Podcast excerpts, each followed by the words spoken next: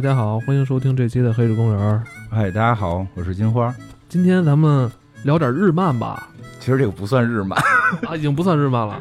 就是法国出品的这个是，其实还是日漫系的。嗯，其实咱们都是看日本漫画长大的。而那个年代，打开电视，晚上六点多，你是可以看到日本的动画片的。是吧？那会儿看很多圣斗士。嗯，那是一段很有意思的时光。我觉得那段时光可能以后也不会再有了。以现在咱们跟日本这关系，打倒日本帝国主义。其实咱们小时候看过好多日本漫画，朱能祥的啊什么圣斗士啊、机器猫啊，乱七八糟的一大堆。龙珠，当时应该叫七龙珠哈。七龙珠在咱们这代人里边知名度非常高的。我看这部漫画的时候，当时还是海南出版社出版的，最早是一块八一本，后来变成两块二，两块二，而且一小薄本儿，完了每本的最后，呃，就是封底吧。他会告诉你什么卷一五本是什么什么，每一部都有名儿。完卷二、卷三、卷四，为什么现在看很多美漫咱不太能适应呢？就是它没有这种线性的发展。这两天我还在倒腾看美漫，我又看着看着我又看回去了，就就时间线总是对不上。那作者用意达到了，再看一遍。确实美漫太乱。嗯，那今天你要给大家推荐，应该是《龙珠》的后续是吧？其实是这样，我们一直想聊龙珠话题，嗯，从开播时候就想过做这个，因为我们开始做的时候想去聊那些对自己影响比较深的东西嘛。龙珠对我对我来讲，我觉得可能对我们这一代人来讲，火影没看，也不能说没看，看过大概一百集吧，它后头好几百集嘛。我说看这个东西，我会一种感受，就是对不起龙珠，就实际他们是一脉相承的一个东西，就是在我们心目中。就这一本了，就我不，甚至我都不想再接受第二这个。我觉得火影也不错，因为我看了，我觉得也不错。但是他想就要去侵占我龙珠的一点地位都是不可以的，就有这种情节。你这么看吧，就是岸本齐史他在创作火影的时候，他肯定是他小时候是看龙珠长大的。火影前前一段就是看了一一百来集之后，明确的感受就是明显受龙珠影响非常严重。当然这没什么不好，因为龙珠也是受别的影响的，就是一一一代一代人走起来的嘛。但是我们这代人可能龙珠就根深蒂固了，所以其实想说的是什么？就是我们想去聊龙珠，其实不太敢，因为我在网上见过很多大神的龙珠的这种分析啊，包括前两天我在朋友圈还转了一个关于波尔玛为什么没跟孙悟空在一起，就我觉得我们就不班门不班门弄斧了，就而且每个人心目中对这个部经典都有不同的认知，每个人甚至都有不同的喜好。说到这儿，我记得咱们有一个听众，我对他印象特别深。他的头像用的就是布尔玛的头像，那个人我认识，是咱们听众，但那个人正好我也赶巧了，那个人就我也是认识，但是不是特别熟，但是认识。他是一个贝吉塔疯狂崇拜者，是个女孩的这个贝吉塔疯狂崇拜者。嗯，以前的同事的桌子上有各种各样的贝吉塔的那个玩具，所以他的头像都是以布尔玛的形象出现。但是我就除了他，这个是我生活中认识的人，那除了他我还。见过很多咱们的这个粉丝用的是魔人布欧的，对吧？有很多这种，就是每个人有每个人喜欢。比如说 CS 就温雷萨之父那会儿，他特别喜欢沙鲁，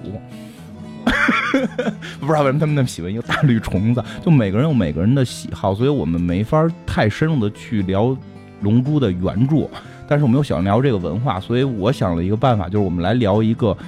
龙珠的一个同人作品。比较热的一部就是《龙珠》的后续的同人，应该也是官方的这种同人性。还真不算官方，它那应该不太算官方。可以先介绍《龙珠》的那个本身的官方的一些这个这个前后篇的问题。就是第一部，就是现在基本的分法是第一个叫七龙珠，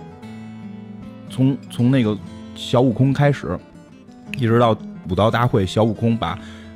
把那个短笛大魔王打败。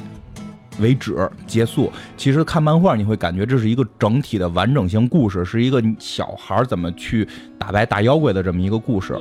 我对这段印象特别深，你知道为什么吗？我那会儿应该上小学还是初中啊？就我们班流传了一卷描写这一段的。我记得那最早出的还是大厚本呢。一开始出最早是大厚本，最早最早是大厚本。然后那那一卷漫画吧，我们都不知道我是班里谁的，也可能是外班的，我们给抢过来的。上课天天看。就反复看，因为当时班里就是没有漫画了，就是那个我们天天就是传着那部特别过瘾。但后来一下画风还有它的剧情一下就大变。我我我一下现在做这节目，我一下突然想不起来了，就是它是受谁影响？是七龙珠受了一个东西影响，好像是当时哪个热血漫画突然火了，然后编辑是要求所有人全部必须改，就是只要在他那个什么那叫什么杂志来的？呃，这样。嗯，跳是吗？就是那个，就在那本杂志上连少年战那本杂志上连载的所有漫画必须都改成热血风格。其实早早期的七龙珠是类似于阿拉蕾那样的一个稍微欢快，然后有些戏谑的那么对，有点戏谑的那么一个故事。你看那个市长都是个狗头嘛，就就都是这种小动物啊什么的，鱼都在地上走，什什么的，甚至他还跟阿拉蕾有过交集，对吧？对，阿拉蕾交集这个是真的，而且那个现在出的那个游戏里边是有阿拉蕾的。就出那个龙珠对打游戏，这都十七号、十八号什么的，那边可以选阿拉蕾，其实也挺挺好玩。然后呢，从那之后就是叫龙珠 Z 了。龙珠 Z，龙珠 Z 基本上指的是就是孙悟空一下一夜长大嘛，就长成一个一夜长大是等于是结尾嘛，就是那个七龙珠的结尾，就是一个小孩长从从七八岁就长到十几岁，把短期大魔大魔王打败，然后再一转就是他跟琪琪结婚，生出个孙悟饭来了，然后去看龟仙人，然后自己从外星来了个哥哥。就整个故事剧情变得很 很很很怪了似的，从这段开始就叫《龙珠 Z》了。然后《龙珠 Z》大概是一般来讲，《龙珠 Z》是到魔人布欧打完，就整个龙珠是分为前后两大段就结束了。但是很多粉丝认为打完沙鲁就结束，因为魔人布欧相当于又隔了几年重新开始，而且魔人布欧的故事感觉是在重复之前，而且人物的元素加入的也也少了，实际上。对那会儿看布欧的时候，有点接受不了。就是你看七龙珠的时候，你自己的岁数还小呢，所以你看这种很很开心、很好玩。你看着看着，随着你自己岁数大了，你可能到了青春期什么的，你看这种打架那种热血的东西出现了。但到了魔人布欧的时候，基本上剧情类似于复制了前边的，类似于复制杀戮这这这这种剧情是有些类似的。布欧的这个这个反派的性格吧，就是让你有点。摸不着头脑，你说不清他是好还是坏，他又有那种特别单纯可爱，那种傻傻的一面，呃，又然后又又突然就是又很残暴。对对对，就是当时鸟山明大师是已经已经成名，就干完杀戮，这已经就是名声大噪了，就天下无敌的感觉，全球上亿的这个售卖。据说好像现在《龙珠》依然是世界上最售卖最好的一本漫画，是吗？据说这么牛逼呢？美国特别火。他在美国特别的火，在美国火的日日漫可真是不太多。美国很火，这本日漫在美国很火。龙珠的那个 PS 三、PS 四的游戏，我不知道早期 PS 二有没有日版会出，美版也会出。这在其他日漫的，就是衍生的这种游戏里边不多。看美国翻拍了龙珠真人版，虽然拍的跟屎一样。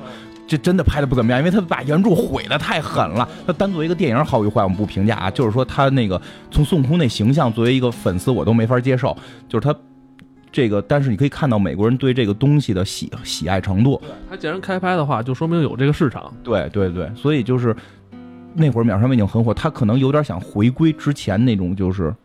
七龙珠那个状态，就是这个东西拍起来很很好玩，所以那个魔人布欧那个形象做了很多。幽默性的东西在里边，但反而会让你觉得可能有些不太好接受了，因为你已经看惯了杀戮啊什么那个。托里萨那么坏，对啊，就是这样。然后呢，刚才也说到了美国特别火，所以从布欧结束之后，鸟山明封笔。然后呢，也说一下，在这期间，鸟山明还出了十几个剧场版，这些十几个剧场版都是鸟山明亲自的。监制，但不是他自己画跟编剧了，但编剧要过他的。有人会认为这些属于平行宇宙，有人会去给他找时间线，到底是插在原著的什么地方？但有的是插不进去的，比如说包括，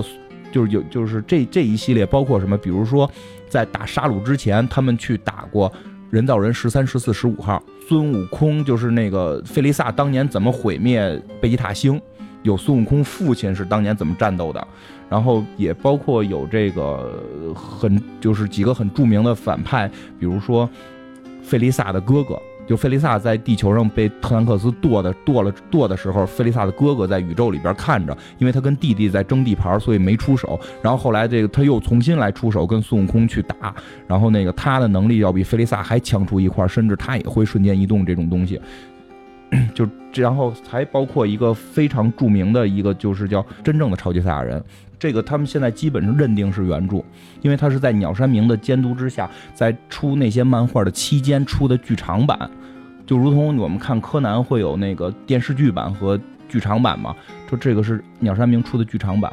这些情节，比如那个超真正的超级。赛亚人是最后是需要孙悟空、北塔什么那孙孙悟孙悟饭他们几个人合力才可能给他推到一个什么什么太阳系太阳系之外是这这样他根本就打不死，就这么强的这种设定，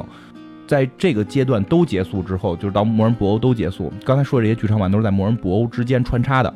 在这些都结束之后，鸟山明就基本封笔了。封笔之后，美国人把版权买走了，出了一本叫 GT 的。这个 GT 呢是一部动画片嘛，它是。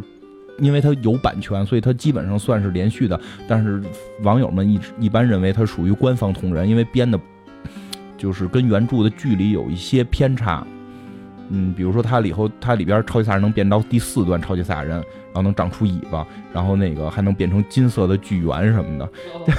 小的卡卡卡罗特小的时候变猩猩的那个梗就拿出来拿出来了。而你没发现所有超级赛亚人都没有尾巴吗？但是如果你有有尾巴，又是超又能变成超级赛亚人，会怎么样？所以就会变成一个金色巨猿呀。对呀，就是这样。就是那个不叫 GT，GT 一共好像是分为三块吧，是孙悟空带着自己的孙女，就是孙悟饭的女儿一块去宇宙旅行的故事。孙悟空因为被那个炒饭那个家族，你知道吗？就是一个特别傻的那堆，带着一个小狗和一个小女忍者，那个炒饭炒饭的那个小团队，给给那个许愿，让孙悟空变成了一个小孩儿。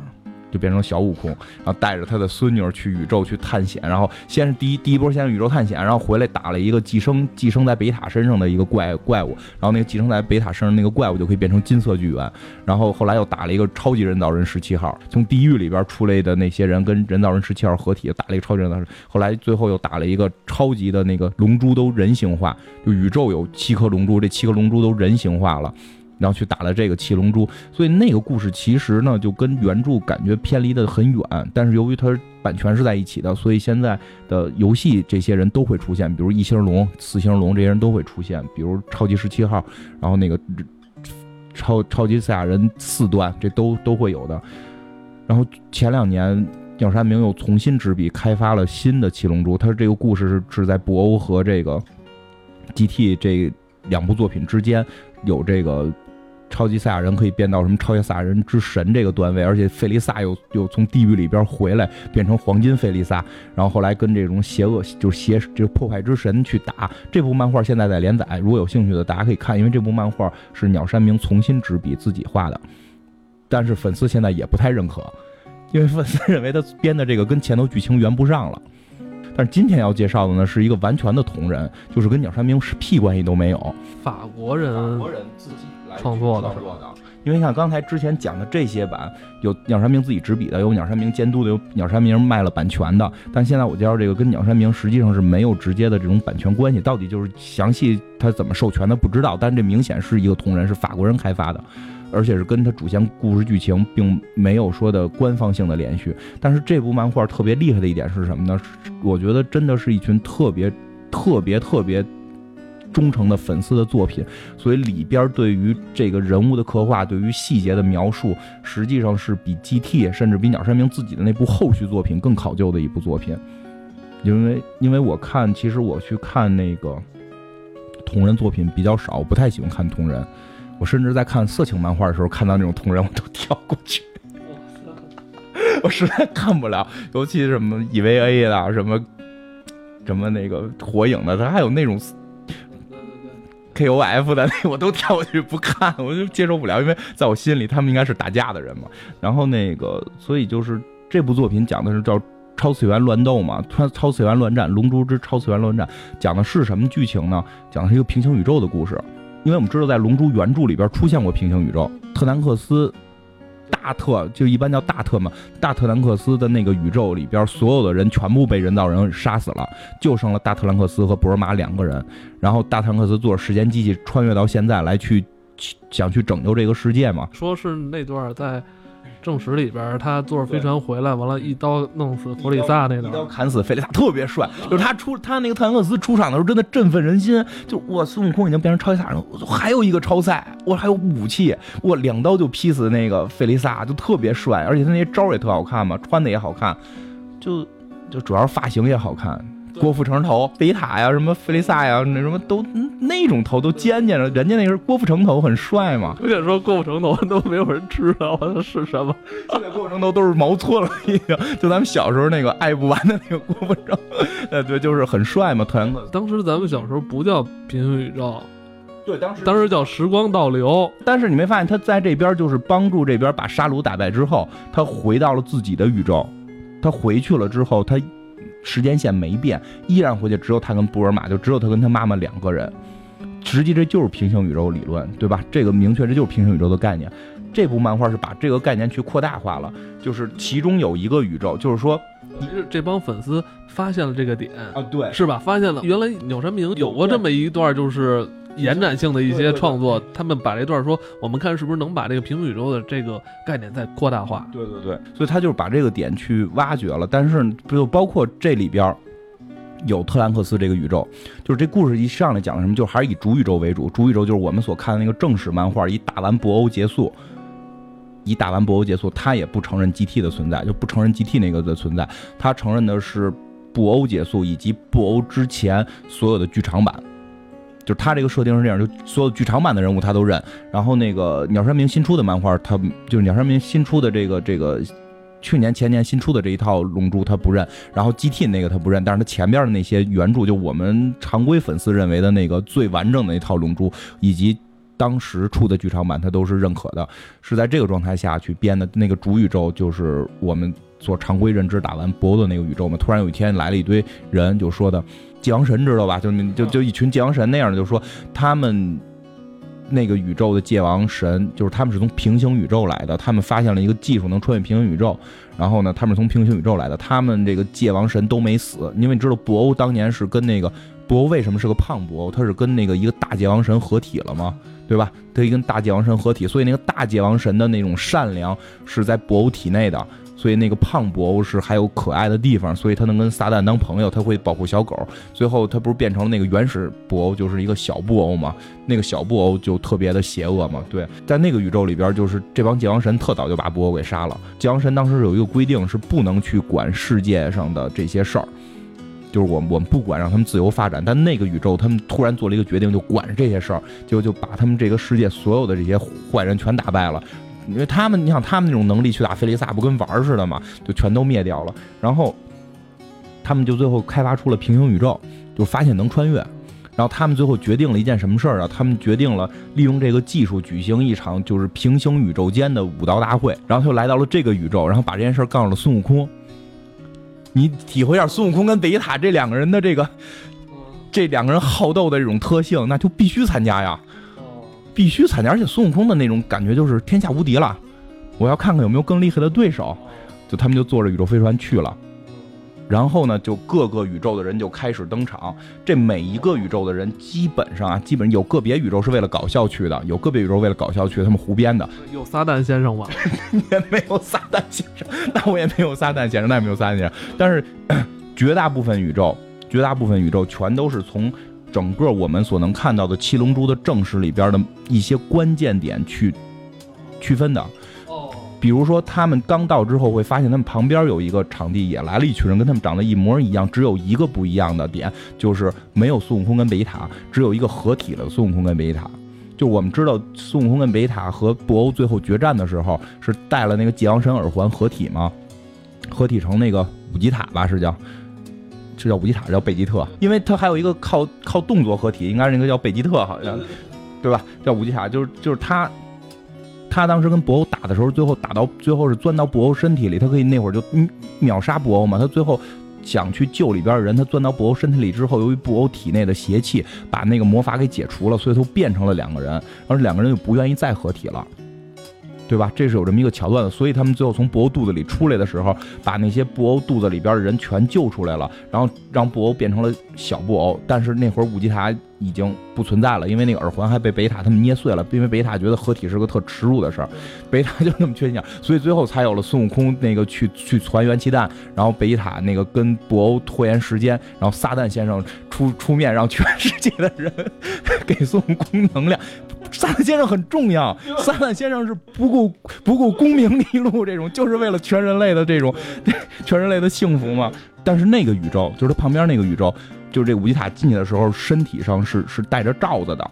就是进去的时候是身上有罩子进去的，所以没被这个气体什么的去破坏，他没分裂成两个人，所以把人救之后出来就直接秒杀了这个布欧，所以那个宇宙里边没有孙悟空跟贝塔，有但是有那个。就有这个五级塔这个人，就有这个孙贝吉塔合体，悟空贝塔合体的这个人，你能明白吧？这个人就是非常强，因为在主宇宙，这个人已经不可能再出现了嘛。他可能就是出现的这些平行宇宙来的人，都是在主宇宙一些历史关键点上发生的一些分支，所导致的一些。不一样的变化，比如说还有一个宇宙，那个宇就，但是你能明白，他旁边宇宙明显实力就特强吗？就是这帮人孙悟空还美不颠，觉得自己很厉害嘛，来之后就傻了。哇，这个，这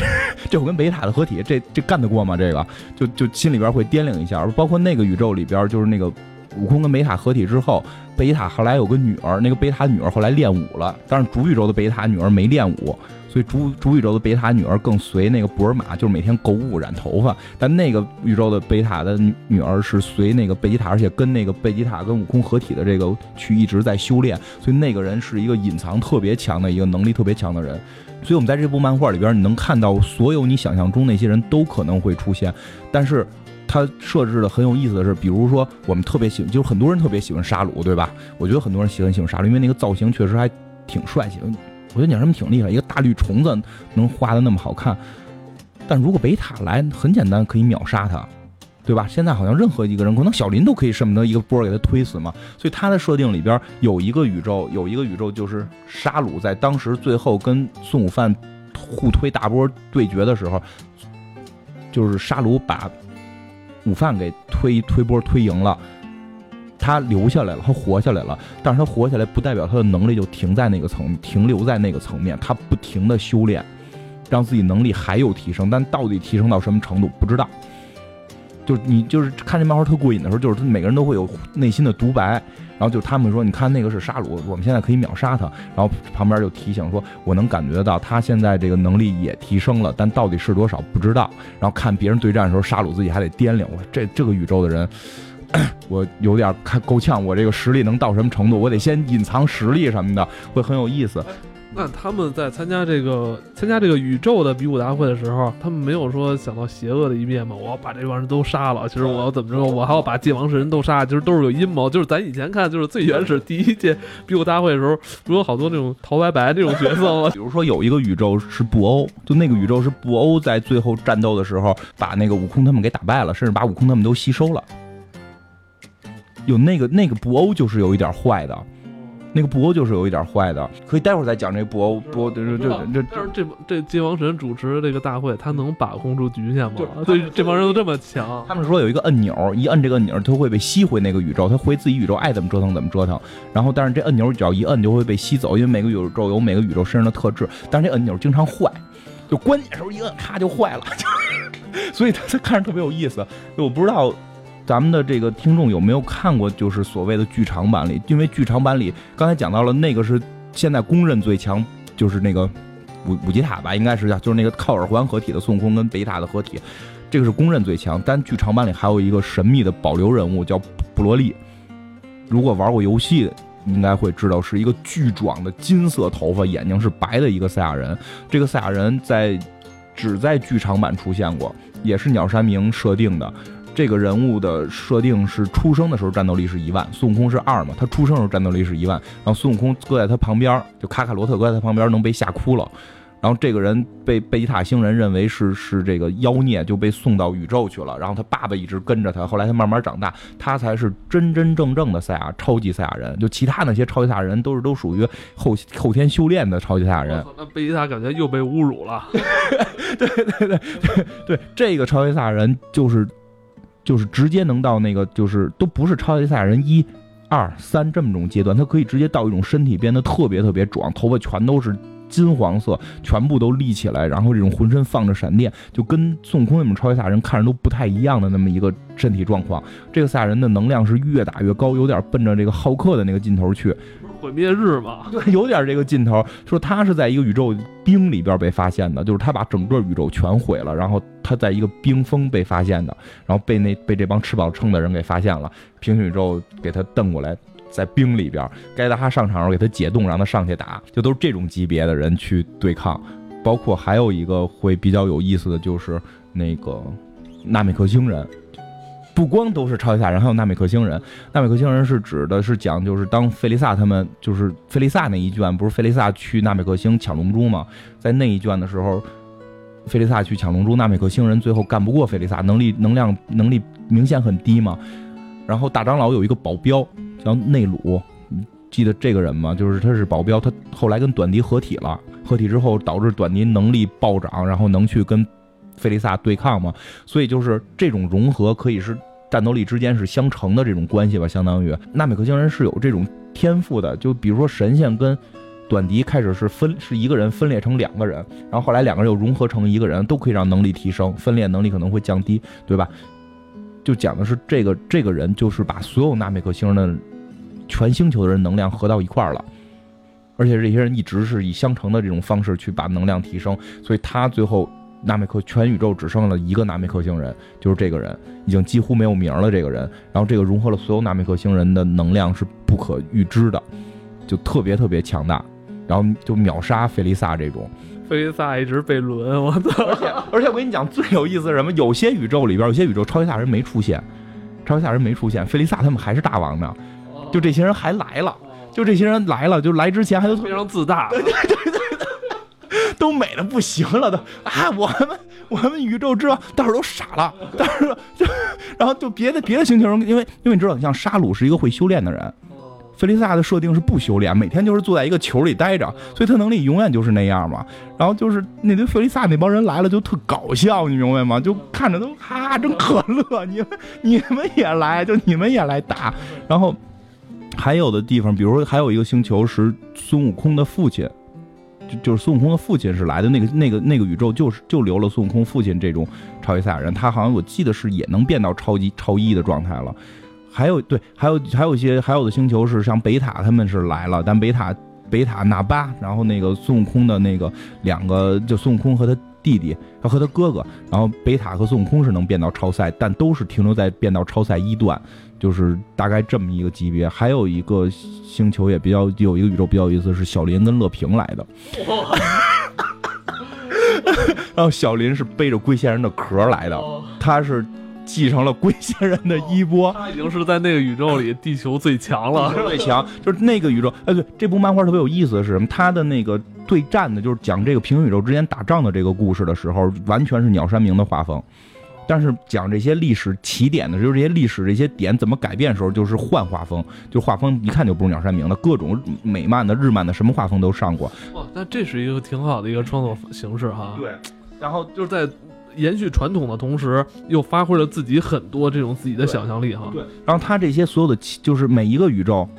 来的是乐平跟小林，为什么来他们俩？他会有有一个番外篇给你讲，这就太有意思了啊！你你可以留着，下回咱再讲。我觉得这这主要是因为我没看过，我不想让你给我剧透。这个这这这很吸引我，这个这很吸引我。就就就就反正来他们俩继承了这个推荐人一波的这个这个小林。还很厉害，他终于成为，你看小林跟乐平其实挺惨的，还在那个宇宙里边总是没 没没什么成见。小林最后还跟着打的去了，也就是送仙豆，乐平连送仙豆的权利都没有，对吧？乐平这连送仙豆的权利都没有。小林也挺刻苦的嘛。然后，天津饭看似厉害点，他明显不是地球人，他撒眼儿。就是小林是地球人嘛？就那个宇宙终于小林是地球最强。饺子呢？饺饺子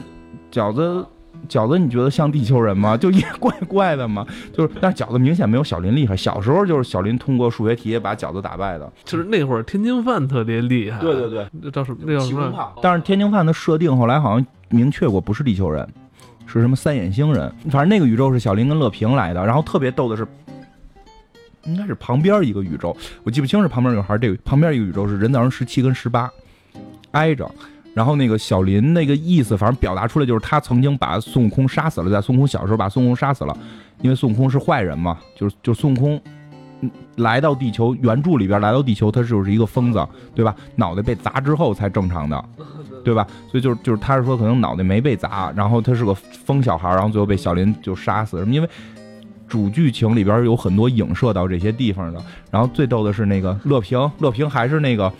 就是泡妞状态，看见十八号还飞眼什么的，然后小林就就就说他，就说你你你不要这样。然后乐平就就话特别逗，乐平就说没准你要是年轻，你也能喜欢他。但我们知道主宇宙里十八跟小林最后两口子嘛，就这些设定还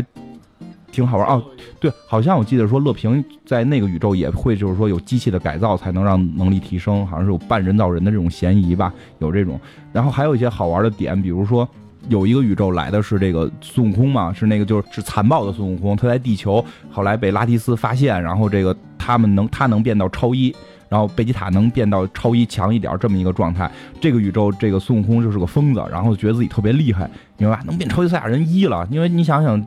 在没有布欧的情况下，超一确实是宇宙第一强了嘛。然后呢，他跟主宇宙就是抽签对战嘛，他跟主宇宙的贝吉塔打，贝塔高兴坏了，我终于。我终于可以亲手杀一回他妈孙悟空了，就是就就这种很多里边这种梗是是是是存在的，包括那个布罗利，就是刚才讲那个真正的超级赛亚人布罗利，第一次对战就是对对战那个耳环合体的孙悟空加贝吉塔，就这场大战就是两个人一上去之后把气一放。就就不是上来就咔得先爆气儿嘛，一爆气儿，就场底下人就说我们退赛吧，就就这个没有没有任何可比性嘛，就就就是这样。然后那个那个布欧，刚才说没没讲那布欧是犯坏的，那个布欧就看到了布罗利之后想吸收布罗利，然后就 然后他就就就去想法吸收布罗利，然后后来被那个什么那个纳美克星人最后给擒住，那纳美克星人就是最后都乱成一锅粥了，纳美克星人突然一出手就给他们都能擒住，就。就是明白，就突然你发现一山更比一山高，就一山更比一山高，山外有山，人外有人，对对对对，然后就，哇，这还真有点咱小时候看那个。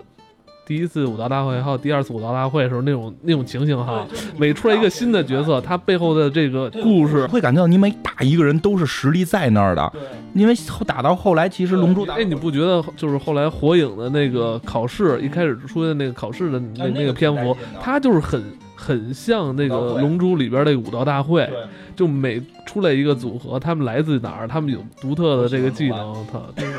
我喜欢录完一个屌丝平民能，就最后他是第一个考上中忍的吗？对，所以你你你你能感觉到吧？就是这个漫画你看着会特别的爽，就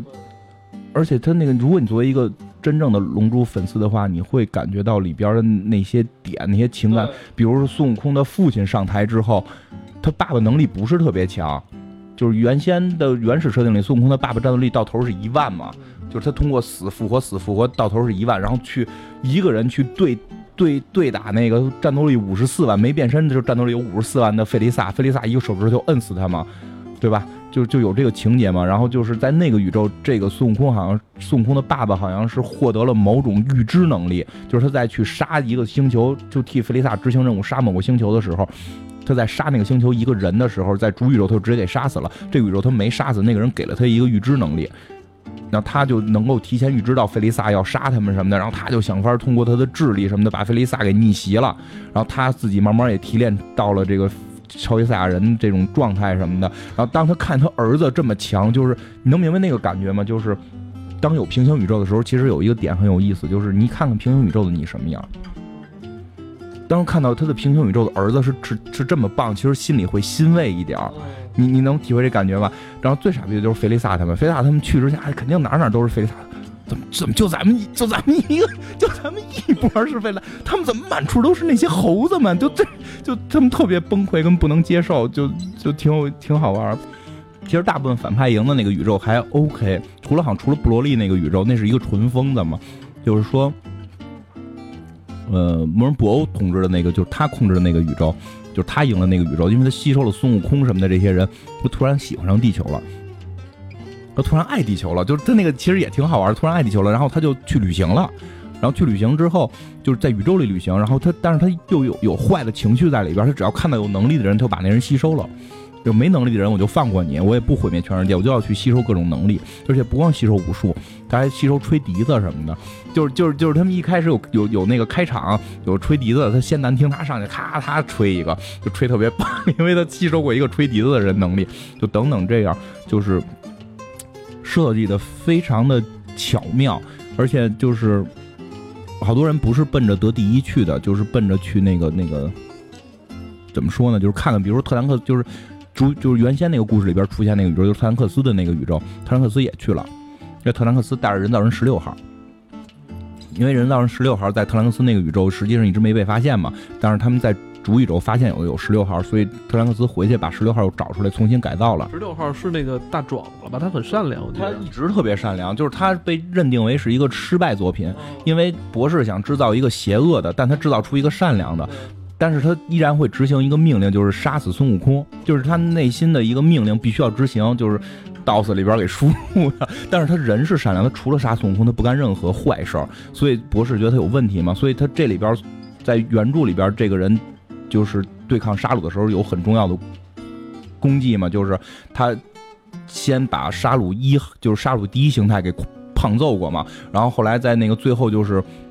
他特别热爱小动物，跟孙悟饭有一些沟通，然后最后是必须要讲这个历史关键点啊，就是最后在孙悟饭不知道该如何面对沙鲁的时候，人造人十六号的脑袋当然已经被打碎，就剩一个头，他对着撒旦先生说：“你把我扔过去。”然后撒旦就把扔过去，结果没扔到位置，然后让沙鲁给踩碎了吧？我记得是。然后孙悟饭抱的豆，你看在这种历史最关键时候，又是撒旦先生挺身而出，不计较功名利禄，真正是最伟大的人类。撒旦真是一个英雄，真的，哎，真的是这样，就是有这个情节，撒旦把脑袋扔嘛，就这时候很注意有没有摄像机。那个宇宙的十六号也来了，特别逗。他是说我必须得杀孙悟空，但我不一定杀那个最强。就是这里边随便逮一个弱点的杀都 OK，因为我有这个指令要要去杀死他嘛什么的这种。而且就是说他还有一些大设定还比较 OK，比如说他们已经有了最强的纳美克星神龙，就是把所有平行宇宙的那些很多平行宇宙纳美克星神龙全他妈给收集来了，然后他就可以随便许愿。死了没关系，就是你们玩命打，咱们没有任何规则，打死谁，观众打死都没事儿，随便宰观众，想怎么打怎么打，扯着开来。然后因为我们可以可以复活嘛，当时就开始说是全比赛完复活，但是好像比赛打了连他们一半都不到，三分之一都不到，说咱们先复活吧，因为实在死观众太多，没人看了，就是打的太狠了，就就是，而且它里边还设定了一些比较边边角角的人，比如说什么对对。赛亚人极度仇恨的，就是当年赛亚贝吉塔星实际上不是贝吉塔人，不是赛亚人，我记得是别人别的人跟赛亚人两种人，然后赛亚人把另外一个种族全部屠杀了，就是有那个被屠杀那个种族最后保留下来了，他们有这种大的这种魔法或者科技，这种人也来到这次比赛，他就是要杀别的宇宙的超级赛亚人，因为在他印象里，超级赛亚人都是那个呃，就是什么拉蒂斯啊、纳巴呀，就是老的贝吉塔这这这种状态嘛。然后包括还有的宇宙会有那种叫什么，那可能就就就好多人不知道什么希尔刚德，就是那个也是叫什么片，就那种那种番外篇，就是鸟山明之前出的番外篇里的一些人物也有登场，就那些人物都是番外篇出现的，也得是孙悟空变到个超二超三才能打的，这里边也来，但一般都是被秒杀的命。哇，真是这个吸引我。对，你想，尤其是小林，当他们遇小林跟龟仙人遇到了一个。我记得就是本身原著里边就是小林龟仙人他们遇到那个那会儿的那个那个孙悟空是会夜晚编就是月圆之夜编剧完，但他自己不知道是自己的在伤害人嘛。就是他们他们遇到了一个坏坏的会编剧完的悟空之后怎么样？就是就是我好像记得那个的那还没就是漫画里边还没有连载到这儿呢。但是之前有一些情节就是那个那个龟仙人小林看到了孙悟空之后就会种。还有就就是两个人会有一种不一样的感觉，就是他们之前可能是有过有就是有过友情，好像一个宇宙是小林把悟空杀了，一个宇宙是悟空把小林杀了，就是如就是当小林遇到一个坏悟空的时候，但是他们两个人之间又曾经恩爱过，就对。还真是挺好看的。朋友圈不是转一个那个